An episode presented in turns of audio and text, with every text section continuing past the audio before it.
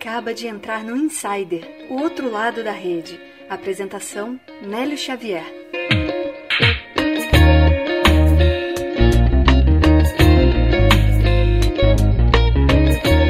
Estamos de volta no Artigos número 13, aqui no Insider Podcast. Em São Paulo, na Terra da Garoa, tá um frio danado aqui. Eu tô gravando hoje, a entrevista vai ser por vídeo com ela, que é CEO e founder na J JB Press House e é especialista em comunicação. Ela já foi citada duas vezes aqui no Insider, nos nossos episódios mais curtos, e agora é convidada aqui do nosso Artigos, o episódio número 12. Seja muito bem-vinda ao Artigos no Insider, Júnia Braga. Obrigado por ter aceito o convite, de verdade.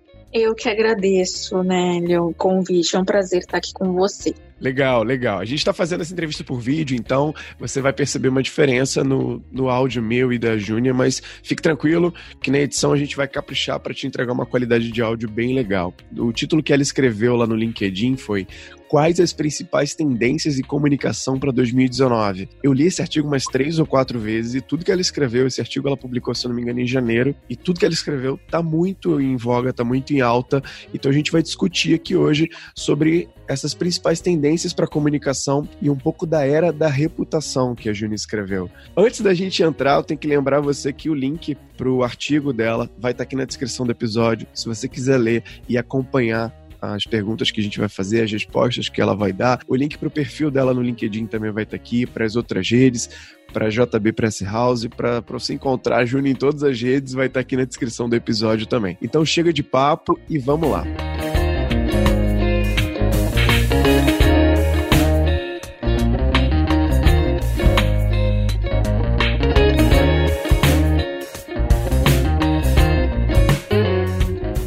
Júnior, antes da gente começar, para quem ainda não te conhece, quem é a Júnia Braga no Fins do LinkedIn, na fila do pão? Se apresente aí para a audiência do nosso Insider Podcast. Bom, sou formada em jornalismo e sempre trabalhei com comunicação organizacional, desde o meu primeiro estágio lá atrás. Uhum, legal. Por causa disso, é, eu acabei me especializando na área de comunicação organizacional, acabei buscando pós-graduação na área também e comecei a atuar com foco em gestão de reputação. Fundei a minha própria agência, que é a JB Press House, e a gente completa três anos de agência agora em setembro de 2019. Pô, que maneiro. Pô, legal. Uhum. A agência já tem três anos, então, bacana, né? E você fica sediado aqui em São Paulo e, e o foco do, do, trabalho é a gestão de reputação. É, qual que é o, o viés do nosso trabalho? Nós somos uma agência de relações públicas, ou seja, nós trabalhamos com as ferramentas da comunicação organizacional, porém, o foco é a gestão da reputação. Ou seja, a gente trabalha a comunicação organizacional é, de forma estratégica. Sim. sim a gente sim. estabelece é, métricas que são diferenciadas, que são relacionadas à reputação daquela marca, seja uma marca pessoa jurídica ou um C-Level, que é um, uhum. um, produto novo que a gente lançou no final do ano passado, uhum. e de forma a fazer com que essas marcas venham a ter uma boa reputação diante da sociedade. Legal, perfeito, cara. Entendi mais ou menos então o que a JB Press House faz, acho que o público também entendeu. E para quem não segue ainda a Júlia lá no LinkedIn, cara, ela produz uns vídeos muito bem feitos, assim, muito bem produzidos. Qualidade do áudio, assim, eu que produzo, né, que produzo mídia audiovisual, quando eu vejo os vídeos da Júnia lá, e ela ainda endossa lá com a legenda do LinkedIn, o post tem tudo a ver, tanto que ela já foi citada aqui no Insider, são muito bem produzidos, sempre com tema relevante de comunicação, então vale acompanhar. E como eu já falei que eu li o artigo umas três ou quatro vezes, e a principal ideia que eu peguei lá do artigo foi que você tentou mostrar nove tendências, né, você elencou nove tendências em comunicação que convergem para a ideia que a gente está entrando realmente nessa era da reputação, não mais na era da informação. É isso aí, né? Tô certo. Perfeito. Fiz o dever de casa, então. então vamos lá, baseado nessa ideia, nessa big idea do artigo lá da Juni, a gente vai começar com a primeira pergunta.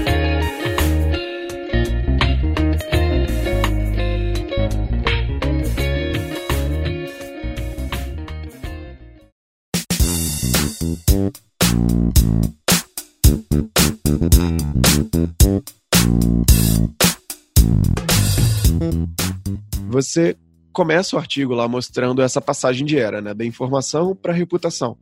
E mostra Perfeito. que nós não obtivemos a autonomia esperada pelo acesso fácil né, ao conhecimento. Agora está tudo fácil, você consegue conhecer qualquer coisa que você quiser ali no digital. Muito por causa do excesso de informação.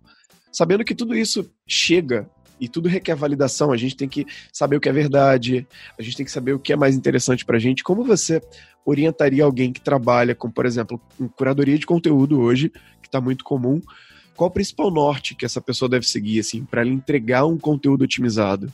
Bom, primeiramente, é, a primeira coisa que deve ser feita com relação a uma informação é a checagem da origem daquela informação. Sim. Qual é a, a fonte né, número um daquela informação? É um veículo de comunicação que tem credibilidade? É uma pessoa? Né, você presenciou essa, esse fato né, que, que você pretende veicular, seja nas redes sociais ou, ou enfim, qualquer é, canal de comunicação proprietário? Em primeiro lugar, é importante checar a origem da informação, porque essa informação ela pode ter uma agenda, né, por parte de quem a veiculou primeiro.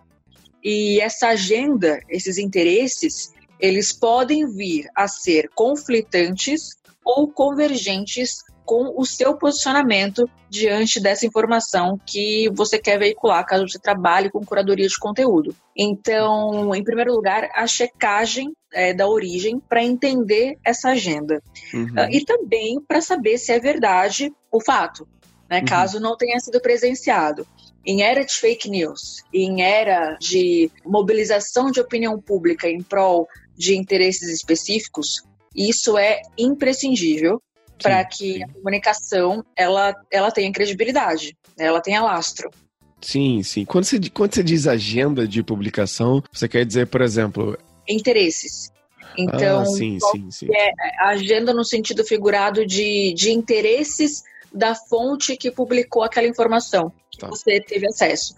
Então, às vezes, a agenda ideológica, a agenda política, né, a agenda organizacional, uhum. ela tem interesses que são conflitantes ou convergentes com o que você gostaria de propor é, na sua curadoria. Se a gente for falar questões uh, políticas, dependendo uh, do, do, veículo ou de quem uh, falou essa informação em primeiro lugar, pode ter algum interesse de mobilização de opinião pública com aquela informação. Por que aquela informação está sendo veiculada? Por quem? Né? Será que existe algum interesse por detrás Sim. dessa veiculação ou não? E eu acho que é, é esse é o step one para você verificar a veracidade, a credibilidade daquele conteúdo. E a gente, é, sendo sincero, assim, a gente sabe que não existe conteúdo absolutamente neutro, né? Por mais que o jornalismo na né, ponte, né? Olha, tem que buscar neutralidade, buscar os dois lados. Ser imparcial dia, sempre, né? Exato. E no fim do dia, a gente sabe que a próprio jornalista, né? E aquele, e aquele conteúdo não vai passar só por ele, provavelmente vai passar por um editor, um redator-chefe, etc. É, tem o seu background, né? E isso já permeia né, a escrita dele, a apuração dele. O que não é ruim, óbvio, uhum, uhum. né? A gente, a gente vive numa pluralidade, a democracia é isso. Sim, é, sim. É, apenas, apenas é necessário né, se verificar para que, primeiro, se cheque se é verdade a, a informação, e número dois, qual é a agenda daquela, daquela informação. Se existe uma agenda também né? Sim, sim. E isso acaba respingando, de alguma forma, nesse contexto da reputação, né? Se você não faz essa checagem que você falou, não segue esse primeiro passo seguindo esse processo que você disse, lá na frente, de alguma forma, isso pode respingar de uma maneira negativa se você não passou por isso, né? E assim, aqui no, aqui no Insider, lógico, numa escala muito pequena, muito menor do que dessa que você falou de um contexto político, deu uma pegada muito, muito jornalística para a resposta. A gente faz também uma curadoria de conteúdo, de alguma forma, né? A gente acaba é, fazendo uma triagem produtores de conteúdo do LinkedIn para tentar trazer o que a gente faz aqui, por exemplo. A gente estabelece alguns critérios, porque é o interesse do público que vem primeiro. Então, uhum. nesse caso, assim, desse, dessa pegada mais de, de, produção de conteúdo em mídia, acho que vale também você saber o que, que seu público quer consumir para você buscar checar a informação baseado nisso também, né? Olhar para o público e ter esse norte também a partir dele. Exato. É, focando aí né, em quem é produtor de conteúdo, a gente tem que imaginar duas esferas, né? Uhum. Uma esfera do que você tem interesse em, em, em comunicar, em falar, e uma segunda esfera que é o interesse da sua audiência, o que a sua audiência quer ou precisa ouvir, ler, né? E na intersecção das duas está o filé mignon, né, do, do conteúdo, que é quando você converge o que você tem interesse, o que você tem know-how, o que você gostaria de comunicar com aquilo que a sua audiência quer, né, e, ou precisa ouvir, barra ter acesso. Esse trabalho de, de curadoria de conteúdo, ele também tem muito a ver com esse é, conhecimento, né, dos, dos públicos, né, é, uhum. que vão consumir esse conteúdo, para poder de fato fazer essa, essa convergência né, de forma a corresponder aos interesses, ao mesmo tempo em que você permanece com a, a, a sua identidade, né, enquanto é, produtor de conteúdo e curador de conteúdo também. Legal, gostei, da, gostei da, do termo filé mignon do conteúdo. então, agora que já que o nosso ouvinte já sabe encontrar o filé mignon do seu conteúdo, vamos para a pergunta número 2. Vamos lá.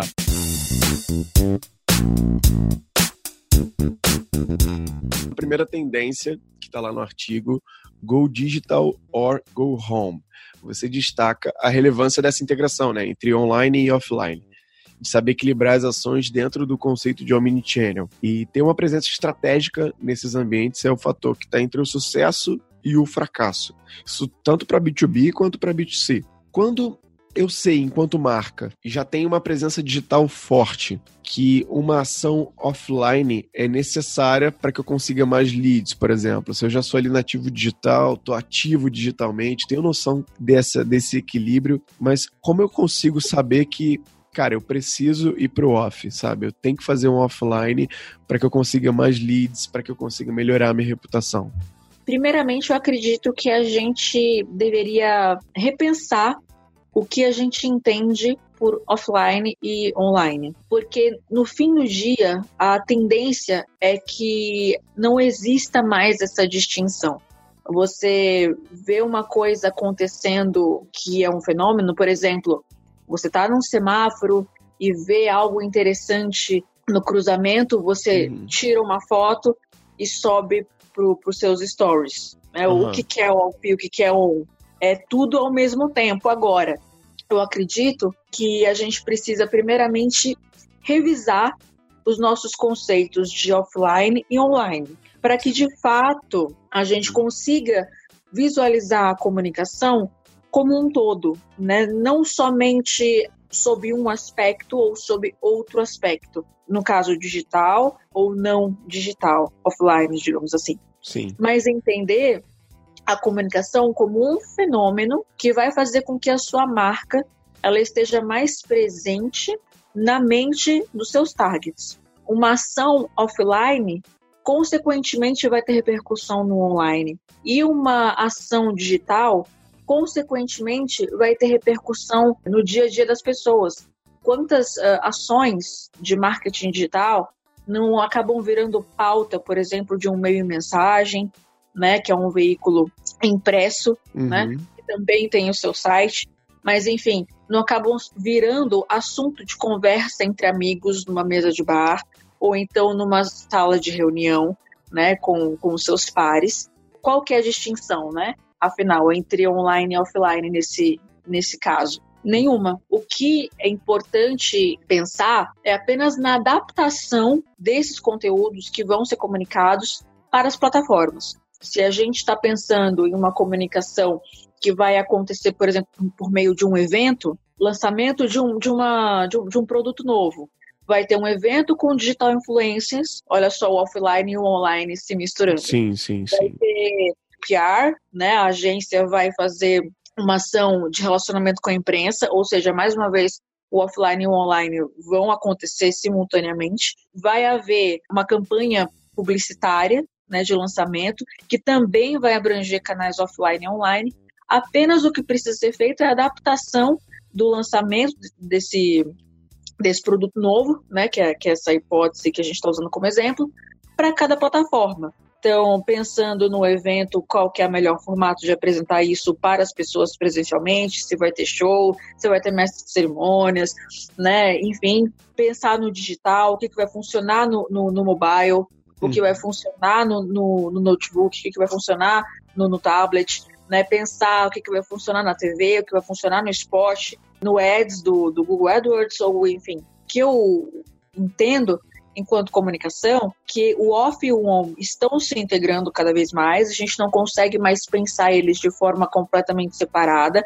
Uhum. Porém, é, cada plataforma vai pedir uma adaptação é, daquele conteúdo. Sim, sim. Então é mais pensar de, de forma integralizadora, né? Então, se, Exato. O objetivo aqui, por exemplo, se você quiser mais leads, você pensa numa ação que consiga integrar o off e o on para você conseguir o que você quer, né?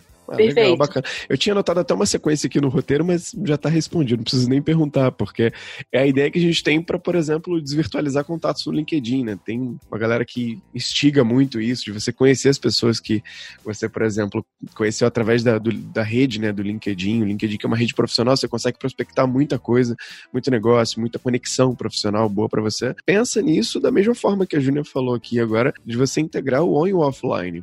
Se você pensar dessa forma junto, você não vai ter é, nenhum tipo de dificuldade em você, por exemplo, conhecer alguém que você é, abordou no LinkedIn. Por exemplo, a Júnia a gente se conheceu através do LinkedIn também, e o convite para o podcast veio de lá e a integração veio daí. Por mais que a gente não conheça pessoalmente, essa entrevista, esse papo tá rolando por causa dessa de virtualização, porque tá integrado o on e o off. Na verdade, eu queria só é, complementar isso que você falou da, da desvirtualização, que por coincidências, é, algumas pessoas já me reconheceram em ambientes é, completamente aleatórios por Pô, causa legal. do meu trabalho no, no LinkedIn. É, certa vez eu estava num, num restaurante, uhum. né, perto do escritório, e logo no final do, do almoço, uma pessoa veio me abordar e perguntou: por acaso você é Juninha Braga? Eu falei assim: sim.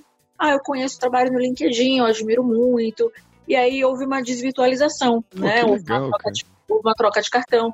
E isso não aconteceu apenas uma vez. Né? Outro dia eu estava no evento corporativo, é, no final de, da, do evento, aliás, na, na, verdade, no intervalo de uma palestra para outra, Sim. uma outra pessoa veio me abordar, perguntando se eu era Júnia Braga, que tinha me reconhecido e por causa do meu trabalho no LinkedIn e que gostaria de falar que admirava o trabalho, que, enfim, né, e houve também uma troca de cartão físico, né, de papel, é, simbolizando essa desvirtualização e esse offline como consequência do online, que é uh, um exemplo concreto do que eu falei anteriormente, né? O, o online ele reverbera no offline, né? O que você faz no, na agora digital, né? Tem consequência na, na sua vida offline, na, na vida real e vice-versa. É realmente pensar em uma coisa atuando na outra, né? Elas não, elas não são indissociáveis, pelo contrário.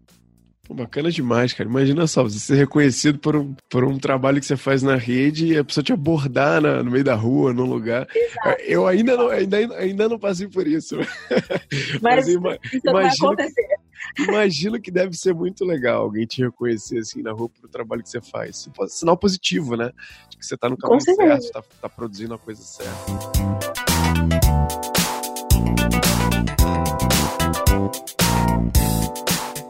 Pergunta número 3. Uma da, das tendências que você aponta no artigo é a reputação aumenta para indivíduos e diminui para organizações. E você uhum. até recomenda o trabalho de posicionamento dos executivos e C-levels, até como você destacou aqui no início do, do nosso papo, como uma oportunidade estratégica para as marcas. Então, dito isso, que tipo de ações você fomentaria numa organização que não esteja seguindo essa ideia, essa recomendação, para aproximar o público dessa imagem mais pessoal, assim, menos corporativa da marca?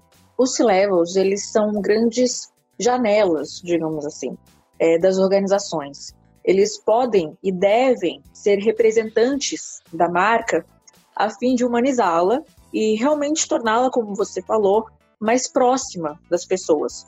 Uma vez que a gente sabe que pessoas fazem negócios com pessoas, placas e marcas não, não se comunicam entre si. Né? Então, uma vez que a gente entende uh, o valor que uma comunicação humana tem para fins de negócio, para fins de awareness, para fins de convite de palestra, enfim, uma série de, de consequências bacanas, a gente começa a entender a oportunidade que existe quando a gente enxerga os C-Levels como veículos de comunicação da organização.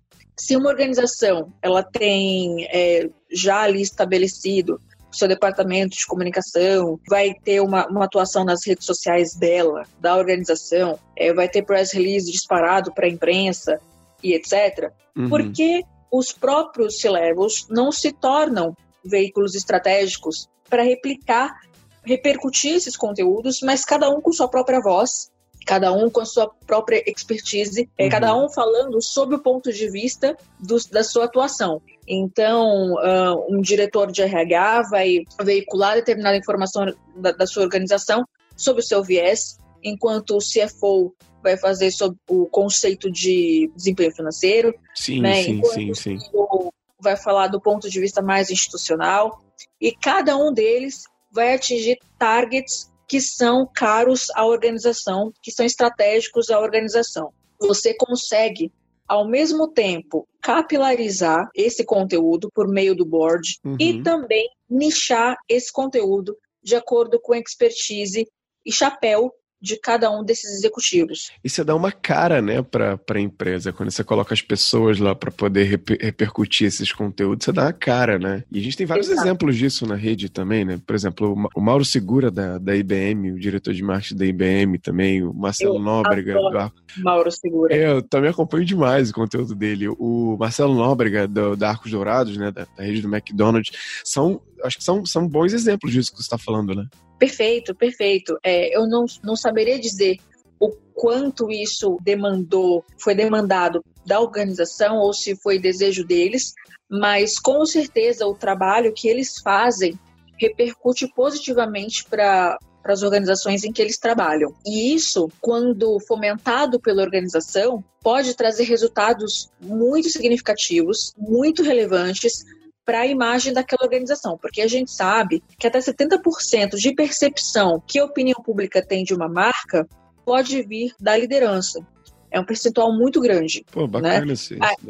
Ainda mais se você pensa em marcas cujo, cujas personas ficaram muito famosas, como por exemplo Steve Jobs ou agora Elon Musk e demais grandes visionários. Porque daí a própria persona se confunde com a marca, né? A marca. E aí a marca da pessoa física pode até se tornar maior do que a marca da pessoa jurídica, como Bill Gates, que é um, é um, é um, grande, é um grande exemplo disso. Hoje, a marca Gates, né, inclusive por causa do instituto deles, do Bill junto com a Melinda, é um nome muito maior né, do que a, a marca pelo qual ele foi conhecido no primeiro momento.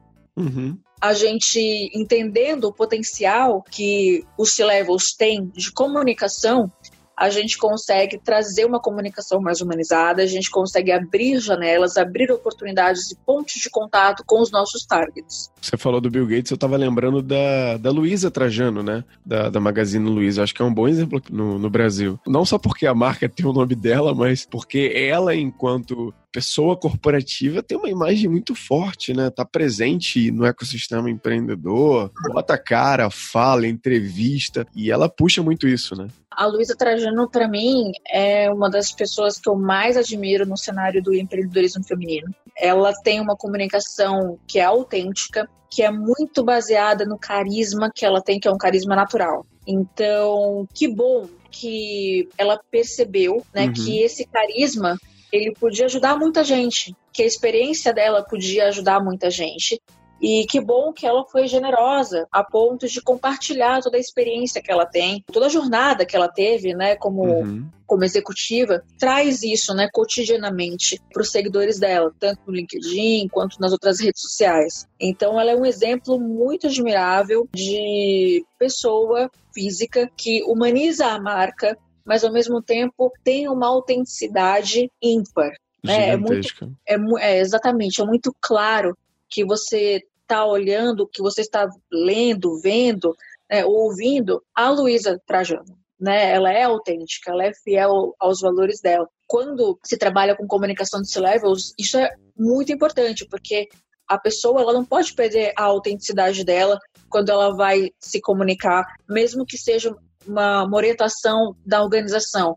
Né? mesmo que seja um pedido da organização. Né? Sim, não pode ser um conteúdo pasteurizado, não pode ser um, um, um conteúdo mecanizado. Senão né? Ele... o efeito é acaba sendo o contrário, né? Exatamente, o efeito acaba sendo o contrário. Então é preciso ser autêntico, né? manter ali a, a identidade da, da pessoa, como ela se relaciona com o mundo mesmo. E aí você vai ter, consequentemente, um conteúdo com maior alcance, com uhum. maior awareness e, consequentemente, com maiores resultados. Não, legal. E você falou no negócio da, da Luísa sobre carisma. Carisma é um negócio que a gente não, não ensina para ninguém, né? Você não consegue ensinar uma pessoa a ser carismática, né? Mas, por exemplo, se você falou muito bem das ações que você poderia recomendar para os C-Levels. Se uma empresa ela tem essa postura de trabalhar a imagem do C-Level junto com a marca corporativa, dá para medir isso, por exemplo, começou a fazer, dá para você medir esse esforço para ver se está dando certo, para ver se está dando errado. Como é que você conseguiria medir isso? Se está indo pro lado certo ou se não está? Existem várias métricas, depende do objetivo que a organização tem com uh, o trabalho com os levels. Então, por exemplo, quando se trata de uma campanha específica para o lançamento de um produto. É possível criar uma landing page que todo o conteúdo que for tratado sobre esse assunto que os levels vão abordar nas redes sociais deles, eles colocam nos comentários, olha, para mais informações, confira né, nesse site. Sim, sim. E aí esse site ele pode vir a ser uma landing page que você vai conseguir traquear né, da onde veio ah, de onde o veio. Também você pode ter um, um, um formulário ali para gerar leads qualificados. É, essa é uma é, das formas de, de mensuração. A outra forma, mensurar a quantidade de acessos que a própria company page vai ter a partir do trabalho realizado com os levels, então se mede antes e o depois, uhum. né? percentual Entendi. de crescimento exato, comparativo dos meses anteriores com os meses em que está se trabalhando de forma mais estratégica a comunicação dos C-Levels, também o aumento de tráfego no site, nas outras redes sociais, tudo é passível de mensuração, depende bastante do tipo de conteúdo que vai ser veiculado, para quais objetivos é, esses conteúdos vão ser veiculados e se estabelecem métricas, né? Para que a gente de fato possa saber se o objetivo que aquela organização quer ao trabalhar a imagem dos seus executivos está sendo alcançado. Como dizia uma professora minha, o que não pode ser medido não pode ser gerido. Então, se você recomenda ações, tem que saber como medir se está dando certo ou está dando errado. Né?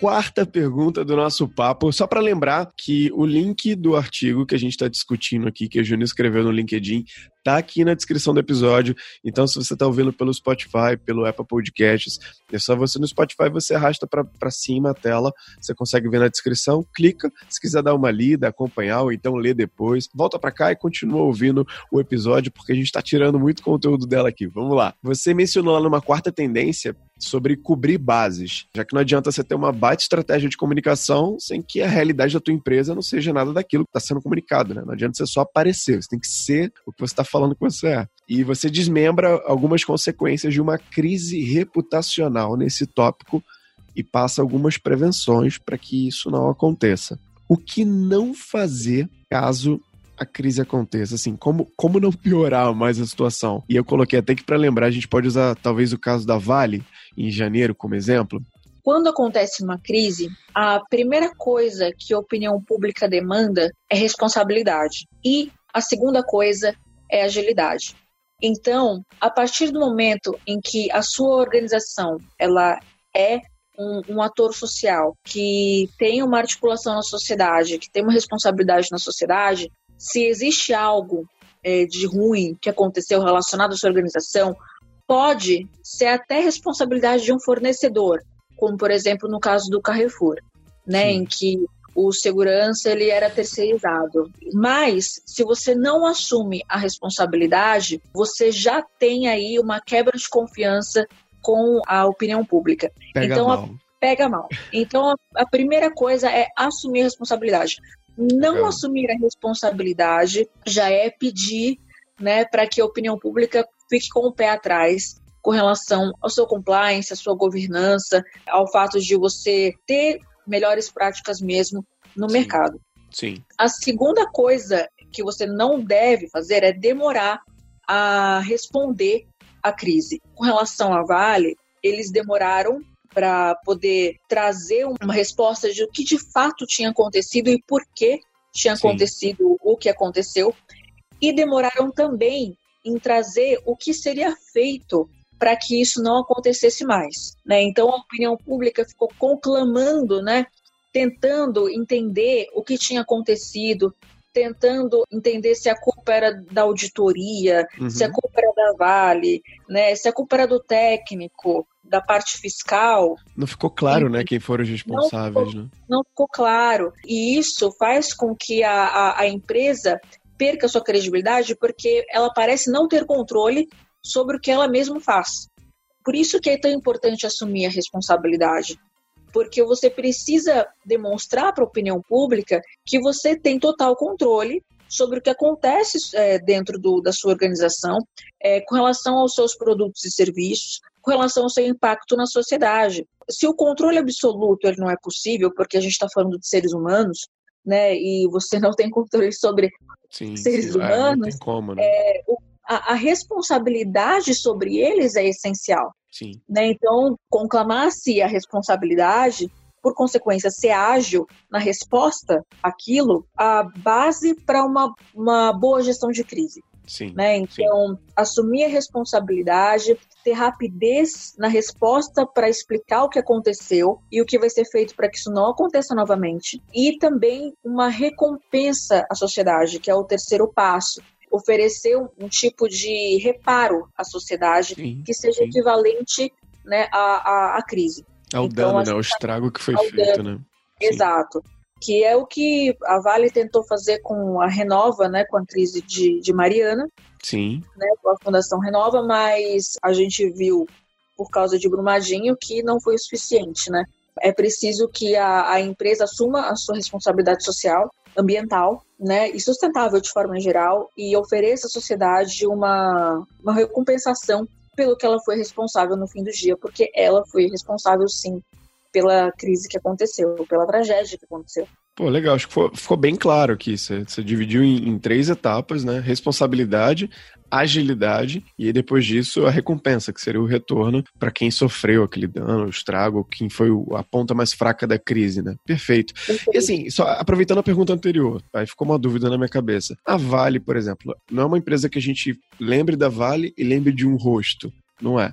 Nem o Carrefour também, assim como foi a Luiza aqui que a gente falou, a Luiza, a Magazine Luiza, a Microsoft, ou então as empresas do, do Elon Musk. Você acha que, por exemplo, no momento desse, assim, de crise, de alguma dessas empresas que tem um rosto muito conhecido no digital, nas redes, você acha que vale apostar nesse rosto conhecido para ser essa primeira imagem, assim, ou não? Pode ser prejudicial para a marca pessoal dele? Algumas consultorias orientam a blindar os presidentes e principais porta-vozes de, de uma organização quando uma crise acontece. Sim. Porém, não é esse o meu a minha orientação, né? Eu não penso dessa forma. Existem duas correntes, digamos assim, nas relações públicas com relação a esse a esse tópico. Gestão de crise, né? E de gestão de crise, exato, né? Você tem aqueles que falam que os porta-vozes, presidentes, CEOs devem ser blindados, eles não devem se relacionar né, com, uhum. com essa crise. E uma corrente que tem ganhado cada vez mais força, principalmente por causa da era digital, e que é a que eu acredito que é melhor para a gestão de crise, é que o porta-voz sim assuma a responsabilidade, assuma a voz dele, né, como o nome já diz, porta-voz, uhum. diante da crise, porque isso mostra que o porta-voz, possivelmente o CEO, o presidente, ele é o líder daquela organização no bônus e no ônus. Não apenas no, não apenas no bônus. Demonstra integridade da organização, demonstra transparência por parte da organização e, para mim, acima de tudo, demonstra que aquela organização ela tem integridade, ela tem caráter, porque ela está colocando o principal porta-voz dela para falar daquilo pela qual ela é responsável. Então, se ele é o responsável institucional, então ele sim deve ser o porta-voz daquilo dentro de um contexto controlado, digamos assim. A gente não pode, obviamente, colocá-lo numa situação de risco. sim, né? Sim, sim. Que alguém pode intentar fazer algo contra, contra a vida dele, etc. Mas dentro de um ambiente né, seguro, ele deve ser sim o, o porta-voz, na minha visão, né, é, principal da crise. Como Fábio Schwartzman foi na questão da Vale até ser afastado. Sim. Ó, eu compartilho da sua visão também. Faz todo sentido, né? Porque se você investe no, na figura do CEO do cara para chamar, para chamar cliente, para falar da empresa, e aí o um momento ruim você omite ele, assim, no momento Exato. que ele ele poderia dar justificativa daquele negócio lá que ele tá comandando, que ele tá liderando, compartilhe completamente a tua visão.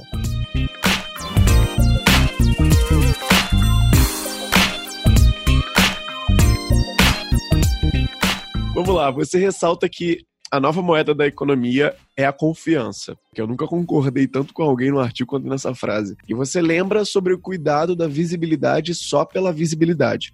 E vale mais ser reconhecido do que ser conhecido. Que eu diga o exemplo que você deu aqui, que as pessoas te abordaram pelo que você produz no LinkedIn.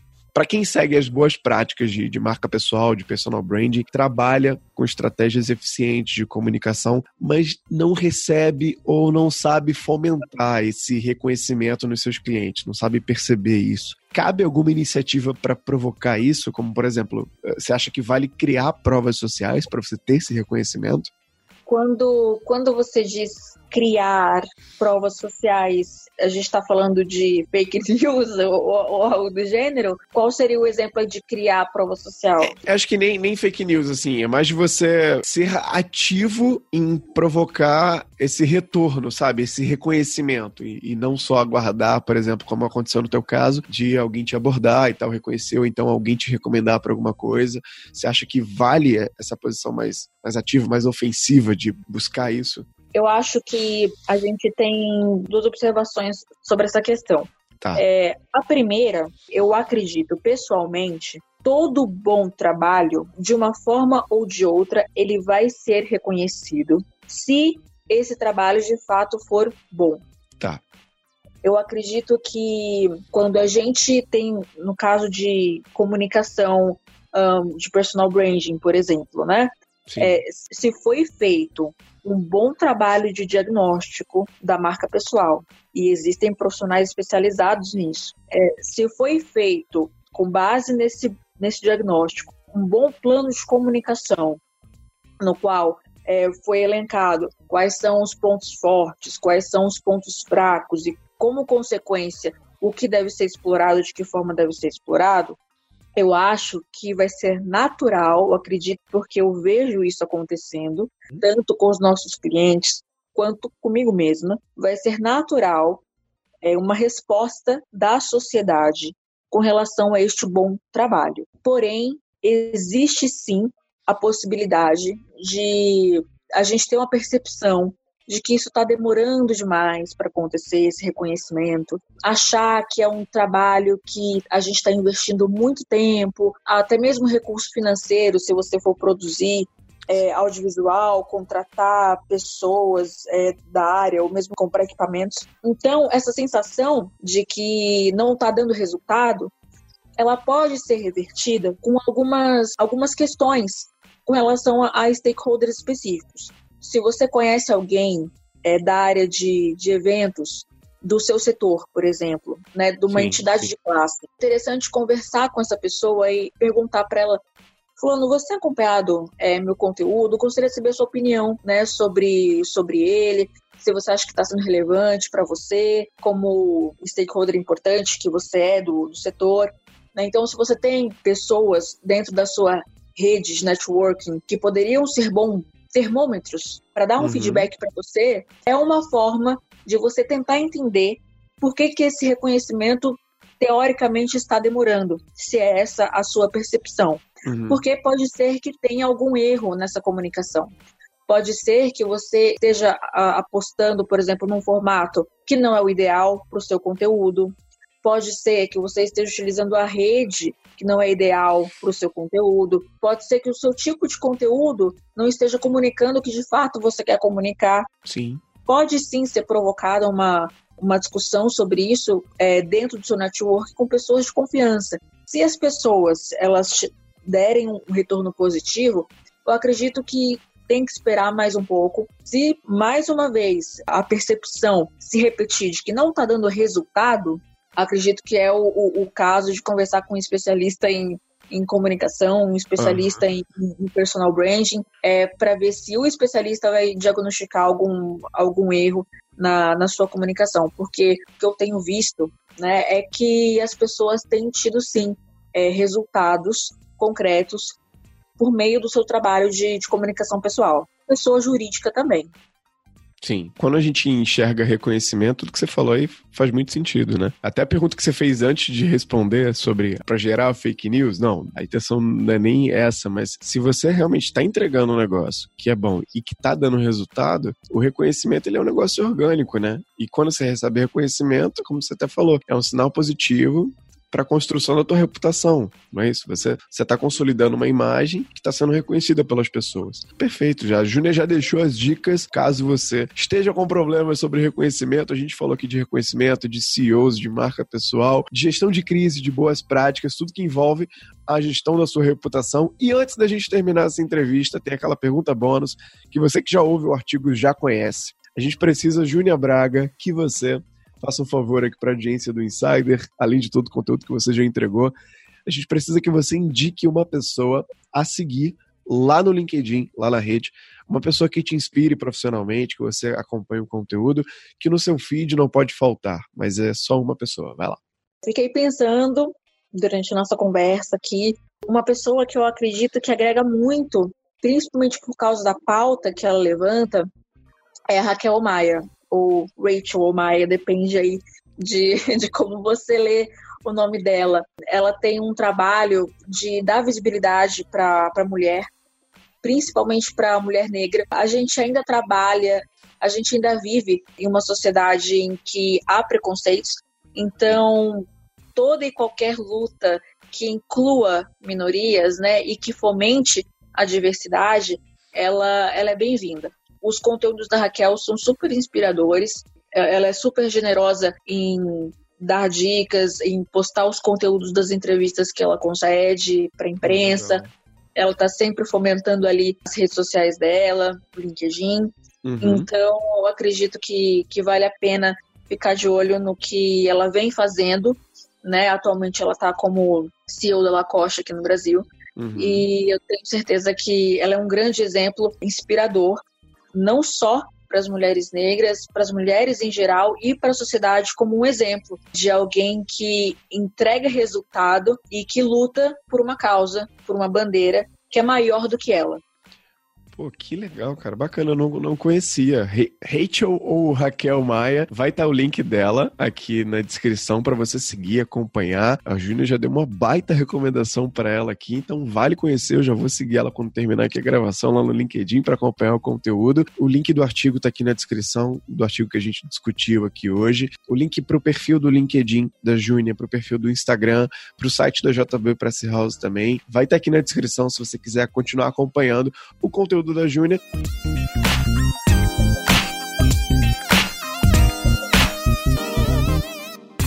Júnior, eu quero te agradecer de verdade por esse tempo, por você ter reservado essa noite de quarta-feira aqui pra gente ter esse papo, para gravar esse conteúdo aqui pro podcast. Obrigado de verdade por ter aceitado, pela confiança que a gente falou aqui na última pergunta. E eu vou abrir para você aqui, se você quiser deixar um recado para as pessoas, onde elas te encontram, quiser recomendar um serviço, convidar para um evento, o microfone é todo seu. Ah, eu que agradeço, Nani, pelo convite. Foi um prazer conversar sobre esse tema que é a minha profissão, mas também é a minha paixão. Eu acho que fica muito claro para as pessoas que me conhecem, que interagem um pouco comigo, o quanto eu sou apaixonada pelo, pelo que eu faço. Em termos de jabá, digamos assim, eu acredito que vale é, mencionar que eu vou palestrar para quem é médico da área de saúde, uhum. que está escutando a gente, é, vai ter o Médicos SA, que é um fórum super importante do setor. Eu vou palestrar no dia 16 de agosto, que é uma sexta-feira. Se for o caso, a gente deixa o link aqui do, do evento no post. Vai estar. E, ótimo. E a minha palestra vai ser de manhã, vai ser a segunda palestra do, do evento. Vai ser sobre o valor da reputação, que tem tudo a ver com o que a gente conversou a aqui gente agora. Falou uhum. exato, só que voltado para a área da saúde para quem é médico. Se existe aqui profissionais do, do setor, vocês vão ser muito bem-vindos neste evento. Pô, perfeito. Ó, um eu sei que tem, porque é um amigo meu, tá? Lá do Rio de Janeiro. Eu sei que ele é médico, eu sei que ele ouve o podcast. então, pra galera aí da medicina, já tá a dica aqui da Júnia, ela vai palestrar num evento em agosto. O link do evento vai estar tá aqui no post, sim, vai estar tá na descrição do episódio. Muito obrigado, Júlia, pela sua confiança, por todo esse conteúdo que você entregou. Para lembrar você que tá ouvindo a gente, o próximo episódio da série Artigos vai ao ar no dia 18 de julho, na próxima quinta-feira, com um novo convidado aqui da Terra da Garoa, ainda aqui de São Paulo. E se você gostou desse conteúdo, tá ouvindo no Apple Podcasts, a maioria dos ouvintes vem da Apple Podcasts, avalie a gente, dá, a gente não é motorista de Uber, não, mas você pode dar cinco estrelas pra gente lá depois que você ouve o, episódio. Faz um comentário positivo, porque isso ajuda bastante a gente a ficar melhor ranqueado lá no aplicativo. Quem não conhece o Insider, acha a gente mais fácil e a meta é colocar o Insider no top 20 aqui de podcast do país até o final do ano. Gostou? Compartilha, conta para um amigo, avalia e você vai estar tá dando maior força pra gente, tá certo? Eu te aguardo no, na próxima Artigos, número 13, na próxima quinta-feira. Júnior, muito obrigado de novo e até a próxima, gente. Tchau!